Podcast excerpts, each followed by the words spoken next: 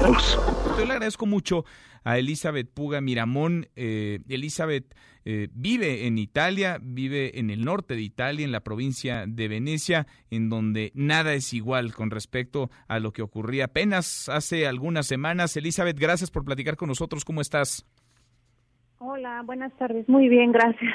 Compártenos un poco de lo que se está viviendo allá, cómo, cómo van las cosas, cómo la pasan, cuáles son las recomendaciones de las autoridades, cuál es la situación. Pues mira, desde ayer eh, el, presidente del ministerio dijo que prácticamente tenían que cerrar todo, todo menos farmacias y supermercados. Eh, algunas fábricas no, no eh, siguen trabajando, bancos, pero de ahí en fuera todo está parado. Eh, pues para no difundir más este virus que, que es muy contagioso, ¿no? Es, se contagia rapidísimo eh, y la verdad pues los hospitales no hay máquinas para todos los los, los enfermos, ¿no? Entonces sí es un es un poco difícil y pues estamos encerrados. El caso de como nos han dicho. El caso de Italia ha llamado particularmente la atención, Elizabeth, porque pues hace 20 días prácticamente no pintaba como uno de los países con mayor número de contagios y hoy es el segundo, el segundo país. Vaya, hay un crecimiento exponencial en el número de contagios y de muertos. ¿Cuál es la situación entre los ciudadanos, entre los habitantes, tú con tus colegas, con tus amigos, amigas?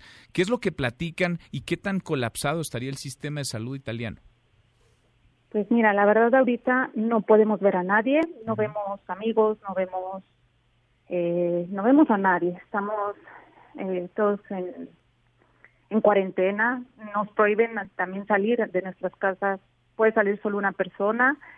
Eh, lo que platicamos por eh, por WhatsApp y mensajes, pues es que sí, no es una situación que nos preocupa eh, y la verdad mm, tenemos familiares en Milán, en Bérgamo, donde donde hay más todavía el contagio, eh, las personas hay, mayor número de contagios y, y ahí también está, llegaron a un punto en que los hospitales tienen que decidir quién vive y quién no, porque no hay máquinas para todos, ¿no? Entonces es una situación muy eh, estresante, muy, pero pues nos tenemos que llenar de paciencia para poder mm, retomar nuestras vidas, nuestras habitudes, todo, ¿no? Las calles me imagino desiertas, vacías. Pues hay poca gente, solo pueden salir las personas que van a trabajar o son tres motivos, o necesidad, que es para ir a hacer la despensa, eh, o para trabajar, o por un por algún motivo de salud se puede podemos salir.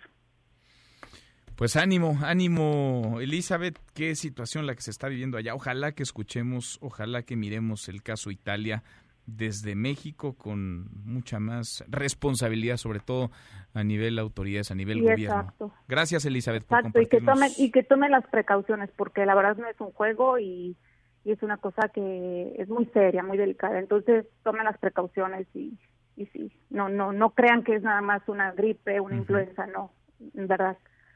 Eso sí. Hay que tomar precauciones. Gracias, muchas gracias, Elizabeth. Gracias a ti. Gracias, Hasta luego. buenas noches para ti, buenas tardes. Mesa para todos.